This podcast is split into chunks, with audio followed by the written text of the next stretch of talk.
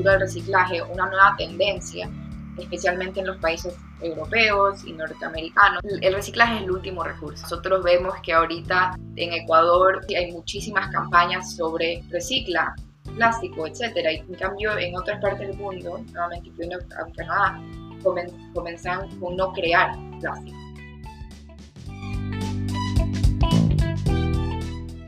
Hola, hola, bienvenidos a Ella Vuela.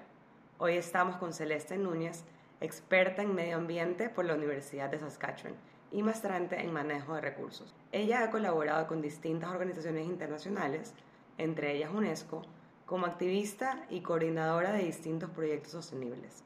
Recientemente tuvo la oportunidad de vivir en una comunidad indígena totalmente aislada en Fond du Lac, Canadá, por casi dos meses. Bienvenida, Celeste. Hola Andrea, gracias por tenerme en este espacio. Qué, qué, lindo tenerte aquí y tener la oportunidad de aprender de medio ambiente y sobre todo de la tremenda experiencia que acabas de tener en Fond du Lac. Antes de, de hablar un poquito de tu historia, empecemos por ahí. ¿Qué estabas haciendo en Fond du Lac y cuál era el propósito de tu visita? Bueno, Llegué a Fond du Lac por parte de un programa que se llama Science Ambassador Program.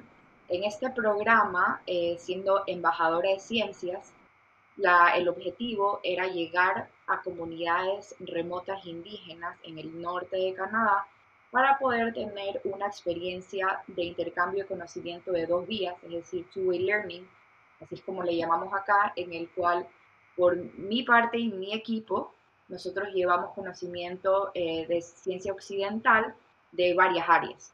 Por ejemplo, en mi caso era el ambiental y yo fui con una compañera que se encargaba de partes de áreas de, la, eh, de ciencias de la salud. Y por parte de ellos, nosotros buscamos eh, adquirir conocimiento sobre, con, básicamente conocimiento ancestral a través de nuestra participación en la comunidad. Es decir, nosotros enseñamos cómo resolver problemas o cómo veíamos desde una perspectiva occidental ciertos tipos de fenómenos o cualquier, eh, en cualquier tema.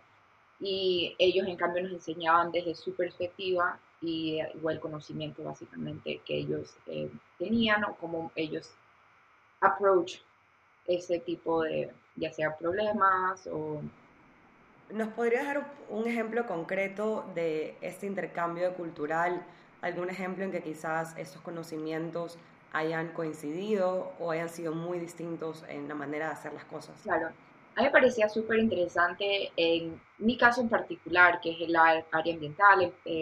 Yo estoy súper apasionada a la ciencia del agua, entonces hidrología en general. Y uno de los primeros proyectos que hice, primeras actividades, fue hacer un análisis de diferentes fuentes de agua en la comunidad. Entonces tenemos el lago, teníamos una pequeña laguna y teníamos em, lo que llamamos como un water spring.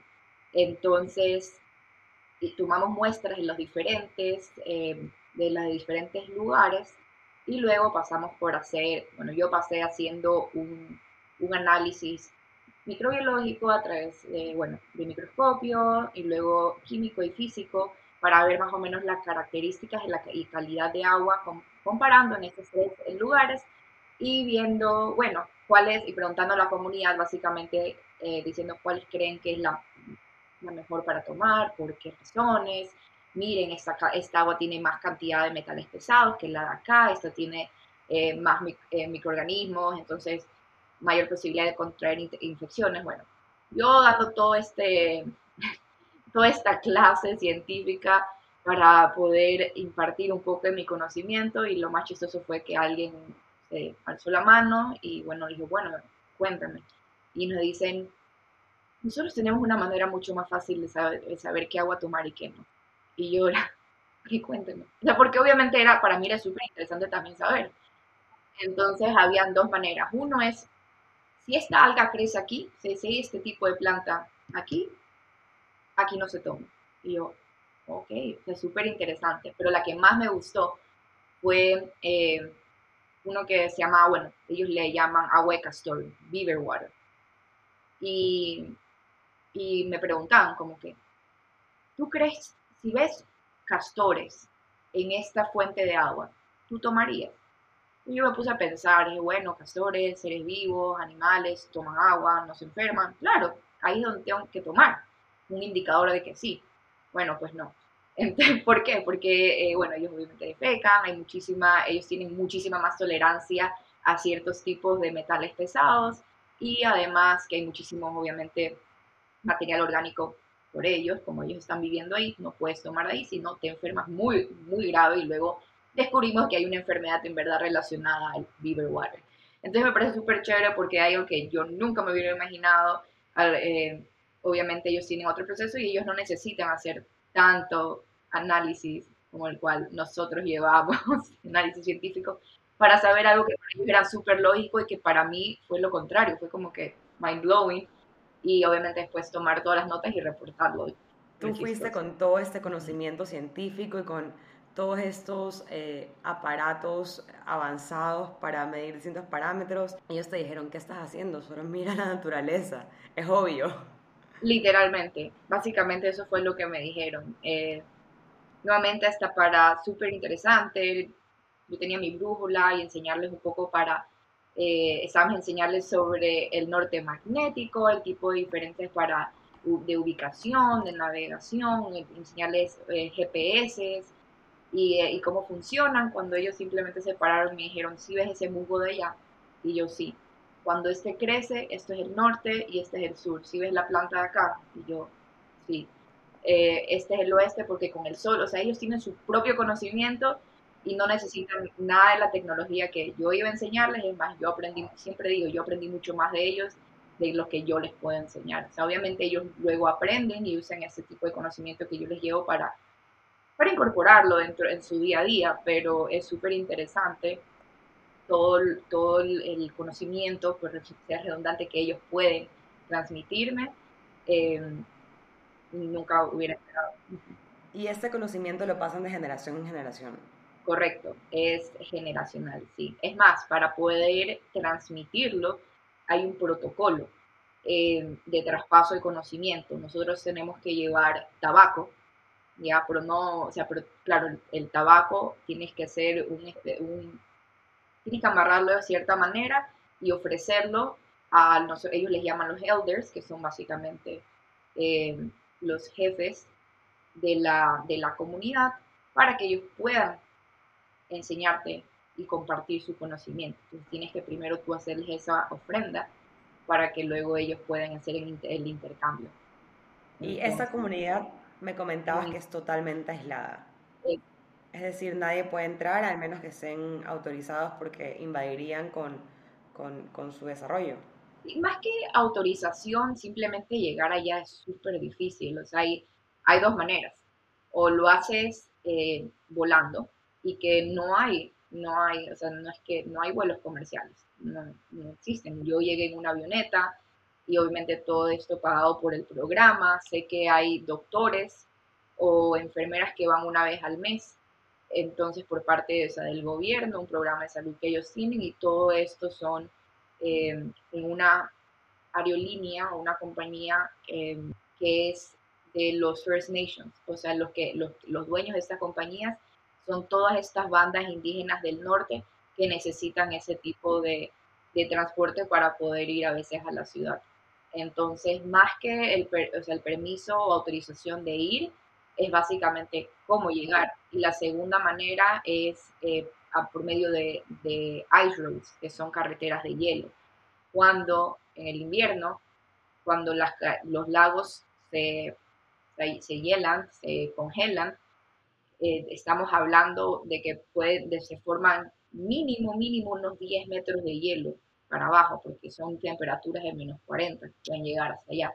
Entonces, ellos tienen, cada comunidad tiene un encargado del, del ice road, de la carretera de hielo. Entonces, todas las comunidades se ponen de acuerdo para que por su trayecto ellos, ellos las, las, o sea, las dibujan y señalizan entonces tienen encargados de la carretera de, hielo. Entonces ellos desde el sur al norte pueden ir y venir cruzando todos estos lagos congelados. Es súper interesante. O yo decía, pero ¿cómo no se pierden? No, porque esta comunidad se encarga 100 kilómetros, esta otra comunidad se encarga de estos otros 100 y van señalizando el camino de comunidad en comunidad. ¿Y ellos, ellos se movilizan en busca de servicios básicos como salud o...? Principalmente salud, nuestro sistema de salud, porque ya hay ciertas cosas como cirugías y otros tipos de procedimientos que ellos que ya necesitan hacerse en una clínica especializada. Y después de esa experiencia, ¿qué ideas de sostenibilidad o qué fue lo que más te llevaste del aprendizaje? Bueno, hay, hay muchos temas los cuales aprendí bastante y hay unos que me interesaron a mí más que otros y obviamente la persona con la que fui, que, estaba, que se especializa en ciencias de salud, tenía otros temas en los cuales reportar y, y bueno, ella también tuvo estos takeaways, por así decirlo. Y para mí fue calidad de aire, súper interesante porque también tuvimos un momento, un momento en el que casi evacuamos porque la calidad y la cantidad de humo y partículas en el aire eran, eran, era casi, eran invivibles, o sea, era muy peligroso. Calidad del agua, por, bueno, aparte que interesante saber qué tipo de agua tomar y qué no, eh, también ver el impacto ambiental de las minas cercanas a este, a estos tipos de comunidades. Y eso va relacionado con, también con la cantidad y los altos niveles de, por ejemplo, cáncer que se encuentran en ese tipo de comunidades. Entonces eso es súper interesante. Algo que también es ambiental un poco y es la parte de seguridad alimentaria, le llamamos food security, y es básicamente eh, la diferencia es la, la importancia de llevar una, una dieta basada en en comer eh, por temporadas y también es súper interesante ver la resistencia que este tipo de personas desarrollan eh, o, no la, resistencia que no desarrollan a la comida normalmente procesada como la que nosotros tenemos. Hay muy altos eh, niveles de, a veces de, niños con obesidad y eso es porque la, la dieta que ellos llevan básicamente es lo que la comida procesada que pueden traer, estos charters llevan del sur al, norte. Y lo importante que es para ellos el tipo de comida ancestral. Por ejemplo, comí cinco días seguidos caribú. Ellos todos, todos los veranos hacen recolección de, de fresas y de y blueberries y todo esto que tienen en la, en la comunidad.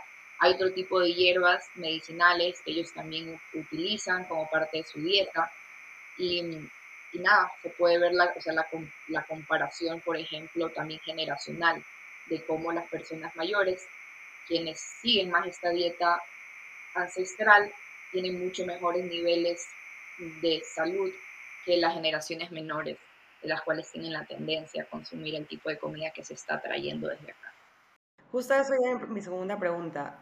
Este alto índice de obesidad y comida procesada es porque no tienen acceso a, comida por medio de la caza y pesca o, es simplemente elección? Eh, yo creo que es básicamente elección, mejor dicho, es elección, porque ellos tienen muchísimos recursos eh, naturales, como regresamos a el caribú, la pesca, muchísimos viven eh, por la pesca, pero la, globalización, por así decirlo, la, la cultura que, hay, que, ha, que se ha llevado hacia allá, porque ellos sí, algo que sí tienen, me, me, impresionó fue las eh, redes sociales, por ejemplo, los niños básicamente, las personas mayores no tienen celular, em, las personas más jóvenes sí, y te, y te das cuenta de cómo eso ha llegado a, esa cultura moderna ha llegado a ese tipo de comunidades y las consecuencias culturales que tiene. Entonces, entre esas, por ejemplo, el consumo de esta comida que no es tan saludable, en cuando, cuando sí hay, en, por otros lados, ese tipo de recursos y, una, y se puede seguir una dieta ancestral que es completamente saludable a través de no solo pescado, pero también tenemos tipos de algas, tipos de, tipos de hierbas, existen, regresamos a los, a los berries, y también tienen invernaderos, lo cual era súper interesante y algo que también me encantó participar en el invernadero de la comunidad. Aquí la importancia de, todo el conocimiento ancestral y, y, los recursos que tenemos que nos da la naturaleza. Antes de continuar con otros temas, cuéntame un poquito de ti, Celeste. ¿Quién es Celeste Núñez y qué te inspiró a estudiar e investigar más de temas de medio ambiente? esa pregunta siempre es difícil, siempre es súper difícil.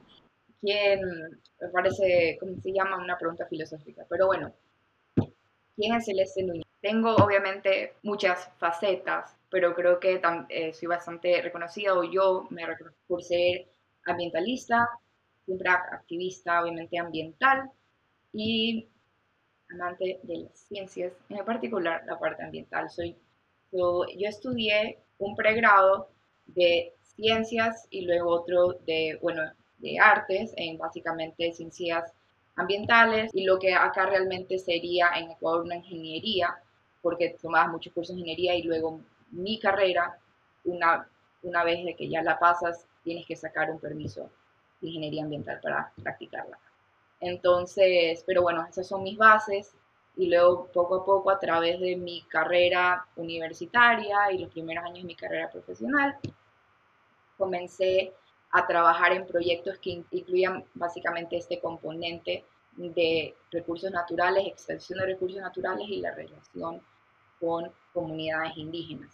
Es algo súper interesante y que me comenzó a apasionar mucho porque veía muchas similitudes entre comunidades indígenas del norte, en Canadá, por ejemplo, y comunidades indígenas de Ecuador. Algo que a mí me llamó muchísimo la atención fue el caso de Yasuní, que se hizo muy popular cuando nosotras, bueno, Andrea, tú y yo éramos, estamos en, secundaria, estamos todavía en el colegio. Entonces yo creo que poco a poco esta parte se llama, bueno, justicia ambiental, que es básicamente cómo nosotros utilizamos los recursos y quiénes se benefician de esos recursos y quiénes se perjudican. Súper, lo podemos ver nosotros, es súper palpable en Ecuador, quienes se perjudican de este tipo de injusticias. Entonces me, me comenzó a interesar mucho y luego me, me comenzó también a interesar mucho ya la parte científica que iba detrás de eso. Porque muchas veces nosotros tenemos ideas de sostenibilidad, qué es lo que debemos hacer y, y me parece increíble ya que las personas tengan esa iniciativa, pero no vemos detrás de eso, por qué se toma esa decisión. O, y hay tantas ramas y hay tantas, hay tantas filosofías que también es súper interesante ver de, dónde nacen y cuál va a ser tu approach a diferentes tipos de, de, situaciones. Y, me, y siento que la parte ya de ya más científica es algo que es la base que falta para, para que las personas puedan tomar el siguiente paso hacia la sostenibilidad, o sea, llevar una vida sostenible. Entonces, bueno, eh, básicamente eso es lo que me llevó a seguir este, este camino, es lo que ha marcado muy bien estos últimos ocho años, pudiera decirlo, y, y lo que yo pienso que es la mayor parte de mi vida y mis pasiones. Celeste, me hablabas de ideas de sostenibilidad. ¿Qué creencias en cuanto a medio ambiente consideras que deben cambiarse en Sudamérica? Bueno, en Sudamérica en particular hay tantas cosas. Eh, pudiéramos comenzar algo que a mí me parece súper importante y, lo y obviamente lo, traba, lo comencé a trabajar en Ecuador y luego, y luego, bueno, y también tenía, tuve un par de proyectos en Canadá, es el, el tema del reciclaje. ¿ya? Nosotros vemos como el tema del reciclaje y las cosas biodegradables me parece súper interesante cómo en Ecuador la cultura reciclaje ha crecido muchísimo.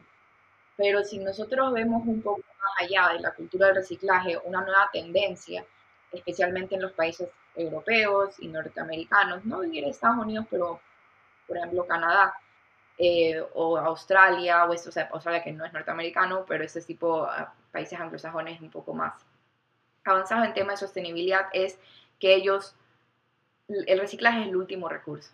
Ya nosotros vemos que ahorita en Ecuador hay muchísimas campañas sobre recicla plástico, etcétera, y comienzas, eh, en cambio, en otras partes del mundo, nuevamente incluyendo en Canadá, comienzan con no crear plástico. Literalmente acá hay leyes en las cuales ni siquiera puedes comprar o ya no existen, no se puede producir plásticos de un solo uso. Cuando voy yo al supermercado, no existen las fundas plásticas. no existen. Literalmente no existen. O sea, es más, si yo, si yo me olvido de mi funda de, si yo me olvido de mi funda, ¿ya? En supermercado en cualquier otra tienda, ya, si yo me olvido, tú tienes que comprar una por 10 centavos, pero ¿cuál compras? O sea, ¿cuál te dan? Ellos te dan una, una funda de papel grande para meter tus cosas, pero no existen porque están prohibidas ya legalmente. Entonces ese tipo comenzamos por ahí. Nosotros en Ecuador o en Sudamérica es, ok, reciclemos, eh, pero realmente la cantidad de material que termina siendo reciclado, especialmente en Ecuador, no llega ni al 5%. Entonces, eso es... Es intentar tapar el sol con un dedo. Exactamente, y el manejo de, es más, el manejo de, de desechos y de residuos, ok, reciclas, sí, tú en tu casa, y puedes hacer el manejo de residuos y poder clasificar, pero el país en general no está preparado para poder procesar todo este material que se recicla. Entonces muchas veces en verdad terminan en el mismo, terminan en el mismo lugar que la basura normal. Y luego vamos a la parte de, eh, de materiales biodegradables. Básicamente todo realmente se degrada a finales en, a lo largo de, de los miles de años. Pero estamos hablando o se transforma, pero miles de miles de años. Entonces te puede decir esta funda de plástico es biodegradable, pero no quiere decir que es, no, es muy diferente a compostable. Me explico. Que sea biodegradable mí no quiere decir que es bueno para el medio ambiente. Quiere decir que después de 500.000 años se va a degradar, pero no se va a necesariamente a transformar en materia orgánica, que es lo que realmente necesita el suelo, es lo que, lo que el proceso natural de algo de composición va a seguir. Entonces, yo creo que esa es una de las cosas principales. La pudiera, pudiera hablar muchísimo de minería, de protocolos, de, de básicamente de todo. Nosotros en Latinoamérica lamentablemente estamos bastante, tenemos muchísimo camino por, por delante, así como lo puedes. Y gran parte de esto, por lo que me dices, es educar y concientizar porque hay personas como yo que no conocemos mucho de cómo aportar al medio ambiente, que eh, vemos en los medios, ah, voy a comprar esto y esa taza es, entre comillas, biodegradable, la compro porque estoy apoyando el medio ambiente, pero quizás simplemente es una táctica de marketing y no necesariamente estoy aportando, más bien estoy atribuyendo más basura. Correcto. Muchísimas ahorita, bueno, el greenwashing es algo que está muchísimo en tendencia y que nosotros los ambientalistas realmente estamos tratando de pelear contra corporaciones que, que se, cubren y que pueden y usan esa estrategia de marketing usando palabras como eco, sostenible, etcétera, en todo, por ejemplo, en sus empacados, usar el color verde y muchas otras tácticas, usar colores café o cartón, por ejemplo, para poder eh, en una botella una cosa de, plástico o algo así. Nosotros, ellos ponen una tira de cartón o, y con un sello verde que dice esto es ecológico y te lo venden y tú piensas que está bien, pero no es así. Y obviamente es mucho más difícil poder discernir qué realmente eh, es ecoamigable eh, o es bueno para el medio ambiente, o mejor dicho, como nosotros le decimos, crea el menor impacto ambiental, porque todo tiene un impacto ambiental, todo, todo tiene una huella pero hay que buscar lo que tenga, lo que cause menor impacto. Entonces, e, es, difícil saber de tipo de materiales. Hay muchos materiales que, no pueden ser ni siquiera reciclables y que los venden como que sí, sí pudieran ser. Por ejemplo, hay vasos de, esos vasos de cartón que nosotros pensamos, oh, bueno, no es un vaso de plástico, es un vaso de cartón. Sí, pero está encerado por dentro, eso quiere decir que no lo puedes reciclar. Entonces, esos son los vasos térmicos, ¿verdad? Sí, eh, también los, está, los venden como una línea verde en los supermercados, si te pones a pensar, como alternativa a vender, alternativa a la venta de, de, vasos plásticos para cumpleaños, reuniones, etc.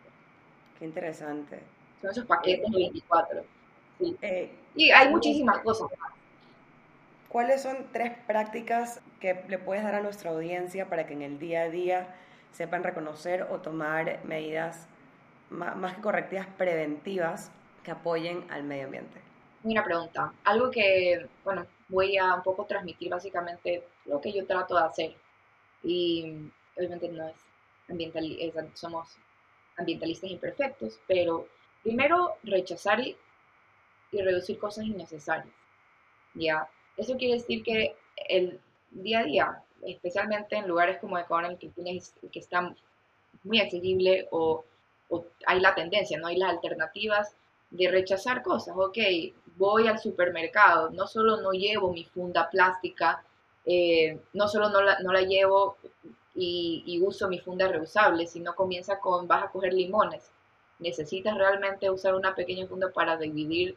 Si estos alimentos igual tienen cáscara, no se van a mezclar, no pasa nada. Coge cinco y ya.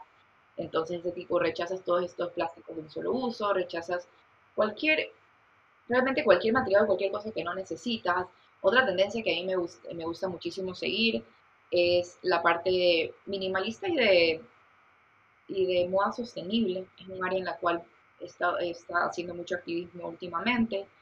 Y es eh, el consumismo, realmente pensarlo tres veces antes de comprar algo, lo quiero, lo necesito, es algo que muchísimos crecimos de esa manera, pero si ves un poquito más el impacto ambiental atrás de eso, ya entiendes por qué no necesariamente, no necesariamente tienes que, por qué no es que no gastar, no es algo por, no, solo tienes estas razones, por ejemplo, de ahorro, sino también del impacto que causas comprando y apoyando a este tipo de corporaciones de las cuales se beneficia muchísimo del consumo y de esta cultura consumista.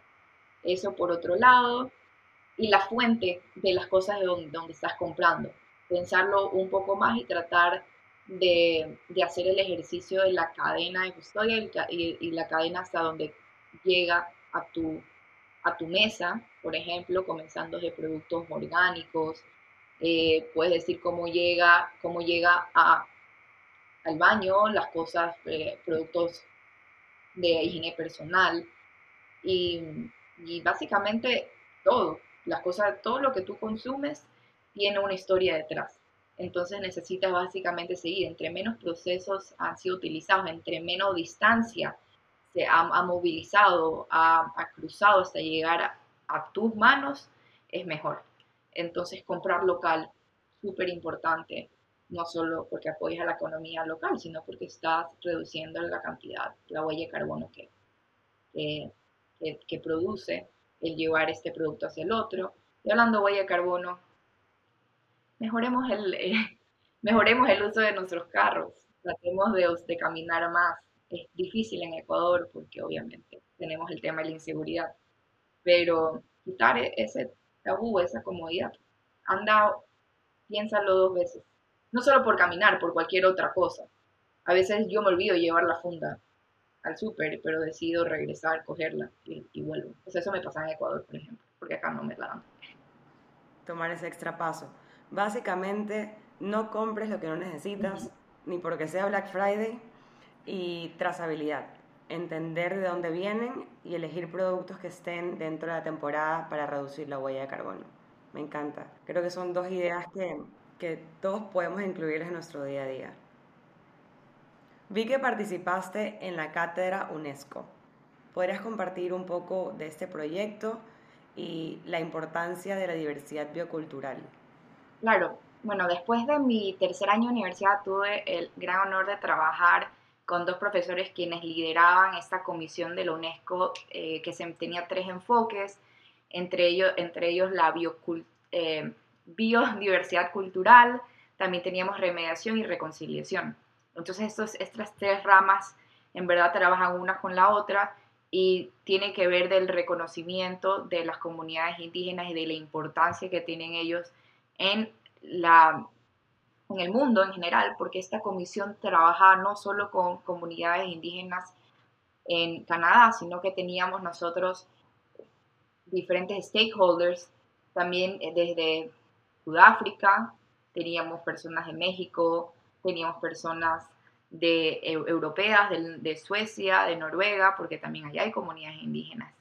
Y bueno, Perú, Argentina, Bolivia, la verdad es que había una, una lista extensa de todas esas personas quienes a las finales terminaron viniendo a una conferencia que nosotros organizamos y que fue la primera conferencia de, eh, que esta, esta organización, esta comisión de la UNESCO hostió. Y fue súper chévere porque se crearon protocolos y, y, y, políticas que luego fueron transmitidas, obviamente, a los diferentes gobiernos, no solo locales, sino cada uno los, los llevó a su país para poder hacer recomendaciones de cómo se debe reconocer a esta, la importancia cultural de estos diferentes tipos de comunidades o de grupos culturales. Y además, si hablamos de reconciliación y remediación, están, eh, hay, que son dos temas muy importantes, es estamos reconciliando la, la relación que, tenemos, que nosotros tenemos como colonizadores con este tipo de, de comunidades a las quienes nosotros realmente fuimos invadiendo. Y hablo de, fuimos porque nosotros sabemos que tenemos muchísimos, o sea, tenemos ancestros europeos y en este, y en este caso eh, nosotros además o sea, vivimos de la tierra de ellos, ellos originalmente. Y luego hablamos sobre, el último es remediación, porque nosotros estamos hablando de cómo hemos extraído recursos naturales o hemos beneficiado de esto y tratamos de remediar el impacto ambiental que hemos ocasionado. ¿Y qué tipo de acciones toman para reconciliar y remediar? Una parte súper interesante y una acción, aparte de las acciones de, bueno, de restablecer, por ejemplo, el suelo, de limpiar eh, agua y, fuentes de o sea, fuentes de agua en general. Una parte que me pareció súper interesante y que no es muy reconocido, no, no, no, te suena, es muchísimo el reconocimiento de, de de, la, cultura y lo que ellos lo que aportan ese tipo de comunidades al conocimiento en general. Últimamente se han hecho muchísimas investigaciones científicas o, de, de, sus conocimiento ancestral del uso, por ejemplo, de diferentes hierbas, medicinas, y que luego son publicadas y utilizadas por la ciencia, por este tipo de, de profesores, de científicos, de profesionales, y no se les da reconocimiento a estas comunidades o las personas que realmente ya tenían son este tipo de conocimiento, fueron los que transmitieron. Por ejemplo, un ejemplo bastante sencillo puede ser el, el.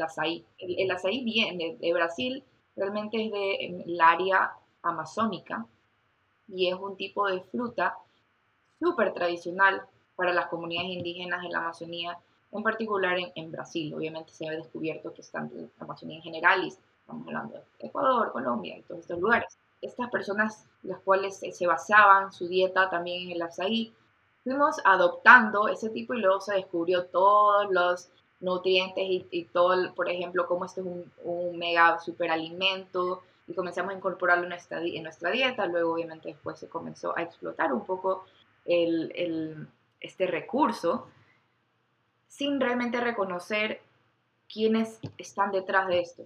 Quiénes, o sea, porque nosotros como a veces em, empresas ya van, recolectan ese recurso, lo venden, se benefician de ese tipo de productos, eh, los cuales eh, son súper, tienen muchísimo alto valor nutricional, sacan científicos de por qué es bueno comerlos y quienes realmente sabían todo eso, tenían estos conocimientos desde mucho antes, es ese tipo de las comunidades indígenas, de las cuales se le da cero reconocimiento, se las menciona, en, no se las menciona en ningún paper, research paper que se hace y, y obviamente no se benefician, se benefician al 0% de cualquier profit o ganancia que tienen estas grandes empresas que terminan explotando ese tipo de recursos.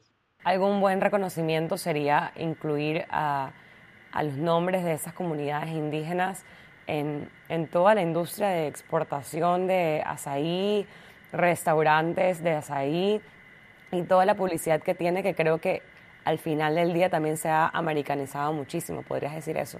Totalmente, totalmente. Y es más, se usa algo que es súper interesante y, nuevamente no ves el impacto que tiene, pero muchos, muchas de estas em, empresas, no, no solo el azaí, de otros tipos de, de bioalimentos y, este, y estos es, super, superfoods, eh, usan logos, usan por ejemplo logos, su marketing entero, su packaging está basado en cultura indígena. Hasta a veces sus propios nombres, todo está basado en, en arte indígena y se les da cero reconocimiento. Es una estrategia de marketing y es algo que vende. Y no ves detrás de eso la importancia cultural para las personas que lo crearon o que, lo, o que, o sea, que, realmente lo, o sea, es de ellos. ¿Y qué estrategia podrían advocar para que sí tengan ese tipo de, de reconocimiento? Manteniéndolos dentro de la cadena de trazabilidad, ya haciendo un reconocimiento justo y poder incluirlos siempre en, el tipo de promoción y marketing que se hace, no como una manera de vender, sino una, una manera de reconocimiento justo del, de las comunidades de las cuales se han sacado tipo de estas fuentes, por ejemplo, los colores y el tipo de gráficos que se utilizan. Ok, vamos a usar en el packaging arte indígena de este artista o de esta comunidad. ¿Ya? Eso es algo súper importante, reconocer. Y al igual que cualquier marca que registras, cualquier canción que creas, sería reconocerle a esa comunidad monetariamente por el uso de su, de su imagen, literalmente. Sí, totalmente. Es algo que es para nosotros súper común. Estamos a cada rato registrando marcas, trademarks y todo esto. Y, obviamente como esas comunidades indígenas no tienen idea de cómo se hacen estos procesos o no, realmente no, lack that knowledge, ellos termina, terminan siendo explotados. Y no necesariamente explotados tenemos la imagen de, ok, lo están latigueando y los... No, simplemente estás adquiriendo todos sus recursos culturales, naturales, y los estás vendiendo sin reconocerles monetariamente a ellos. Y aquí viene la importancia del intercambio cultural y de conocimientos, que, que es con el tema que empezábamos el episodio, ¿verdad? Sí. Y Celeste, para finalizar, ¿cuáles son tus proyectos futuros? Como, como ambientalista y como Celeste Núñez? Ambientalista y Celeste Núñez. Bueno, Proyecto Futuro es algo que, que en lo que estoy trabajando, obviamente, es en la parte académica de la maestría, siguiendo esta maestría, pero mi, mi, mayor, mi mayor meta la, y la razón por la cual yo sigo esta maestría es porque quiero poder tener más de estas habilidades y tools para manejar proyectos de activismo ambiental y hay algo que me encanta a mí poder hacer un highlight y que activismo ambiental no son solo los tree huggers. No quiero eh, sino poder, poder llevar además este conocimiento y estas prácticas que ya son muy comunes acá en Norteamérica o en este caso en Canadá y poder llevarlas a Ecuador. Poder ser una voz que represente y, un, un advocate por para estas comunidades que no tienen voz, estas comunidades que no tienen el conocimiento necesario para manejarse dentro de una, de una cultura americanizada, por ejemplo, una cultura, la cultura occidental. Entonces, nosotros, por ejemplo, desde mi carrera también algo que ves muchísimo y es hacer el lobbying, ¿ya? O, o las políticas que se hacen dentro de negociaciones, por ejemplo, entre la industria minera y, las comunidades indígenas. Ya, extracción de recursos naturales, el manejo, quienes manejan eh, este, este, fuente de agua, de quién pertenece. Y luego poder nuevamente, en base al conocimiento científico, poder crear ese tipo de políticas. Y en base al conocimiento cultural, es tan importante. No hay medio ambiente sin sociedad, no hay sociedad sin medio ambiente. Se crea una sinergia y es súper importante entenderla. Entonces siento que, que que mi meta y, lo que yo estoy esperando es poder profesionalmente crecer hacia un punto de poder ayudar a los países y a, nivel ya político, sea, no ser yo política, pero a nivel de toma de decisión ya y policies, lo que llaman, ya, em, para poder incluir a estas comunidades indígenas y poder resolver temas ambientales los cuales los llevamos, los tenemos muy, estamos, estamos ciegos, cegados, no queremos verlos. Celeste, qué lindo tener personas como tú que están aquí y se siguen preparando para hacer un cambio real y ayudar al país y a las comunidades indígenas del país. Ay, gracias a ti, Andrea. Gracias por esta plataforma para poder hablar un poco de lo que me apasiona. Bienvenida siempre, Celeste. Te esperamos pronto. A volar.